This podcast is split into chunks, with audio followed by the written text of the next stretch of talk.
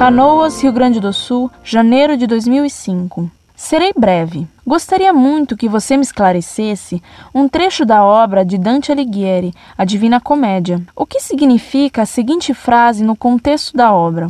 Abre aspas. Vocês que entram, deixem toda a esperança. Fecha aspas. Qual a ideia desta colocação? Qual a ideia de felicidade para Dante? Qual o conceito de felicidade nesta obra? O que destruiria tal felicidade? Por favor, eu preciso muito de sua ajuda. Sou estudante universitária e necessito desta informação para esclarecer meus estudos. Agradeço antecipadamente a atenção.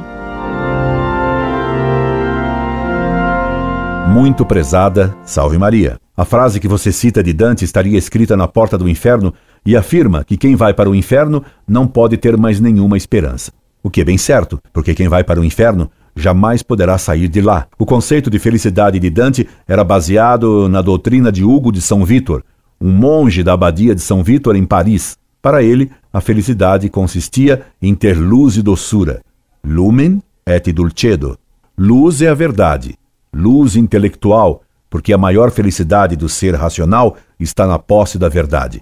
Mas como o homem tem corpo, a felicidade perfeita exige também a doçura, isto é, que os sentidos recebam o bem proporcionado a eles, sempre subordinado e regulado pelo intelecto, portanto, de acordo com a lei natural.